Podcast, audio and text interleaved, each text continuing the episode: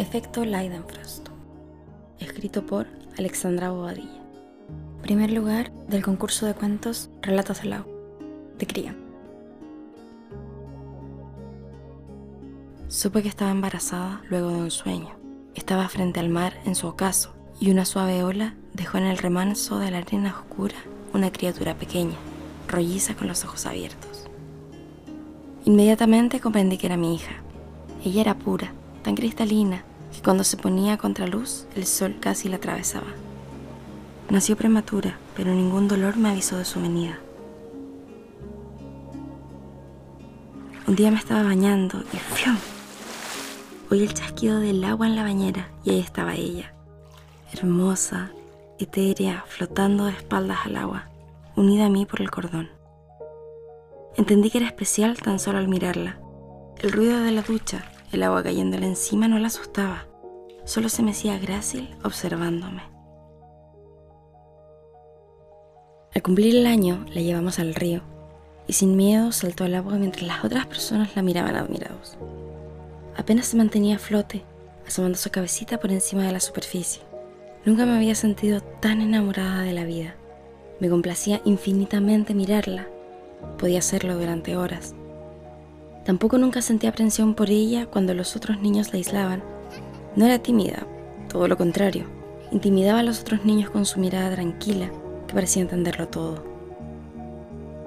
La primera vez que la llevé a conocer el mar, tuve el terrible presentimiento de que ella no era mía. Corrió con sus patitas pequeñas hacia el agua ante el grito desesperado de las otras madres que llamaban a sus hijos, porque la marea había subido rápidamente de pronto. Mi corazón se recogió en un puño al recordar mi sueño premonitorio. La mar la estaba reclamando. Corrí hasta ella, alejándola del agua entre mis brazos. Tiempo después, recuerdo que era invierno. Un día especialmente lluvioso fui a buscarla al jardín, sorprendiéndola bajo la lluvia con los brazos extendidos mirando hacia el cielo, totalmente empapada. Tuve tanto miedo que llegué a creer tontamente que vendría una nube y se la llevaría. Luego de eso, una fiebre terrible se apoderó de ella, sin estar realmente enferma. La llevé al hospital cerciorándome de que todos sus signos vitales estaban perfectos. La doctora estaba igual de sorprendida que yo. La tuve en observación dos días completos.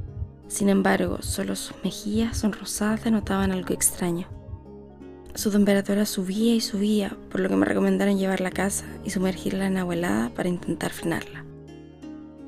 Llegué corriendo a llenar la tina. En cuanto la hundí, el cuarto se condensó en vapor, bajando el nivel de agua considerablemente. Di la llave para volver a llenar la tina, mientras mi hija reía alegremente, ignorante de mi desesperación. Fui a la cocina por hielo.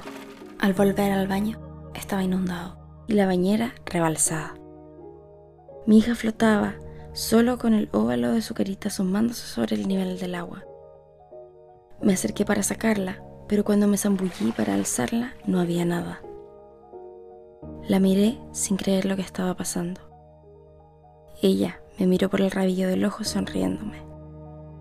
Está bien, mamá, me dijo tranquila, con su voz de pajarillo.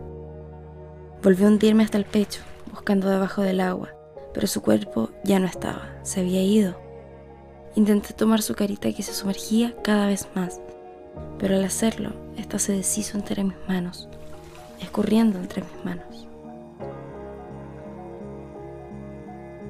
Fui iracunda hacia el mar, viajé durante horas sin pensar nada realmente.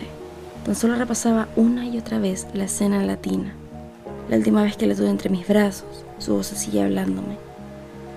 Bajé por la costanera como una posesa, gritando, reclamando a mi hija de vuelta. La mar me la había quitado porque sé que era la mar. Ella me la había arrebatado. Me hundí llamándola, nadando en locura. Sin embargo, solo fui mecida por las olas que intentaban calmarme con su suave vaivén. Lloré de rabia, golpeteando inútilmente el agua, hasta que percibí una garuga suave, una lluvia fina que venía a amainar mi corazón. Entonces descubrí que ahora mi hija estaba en todas partes, que no había desaparecido, sino que ahora era vida.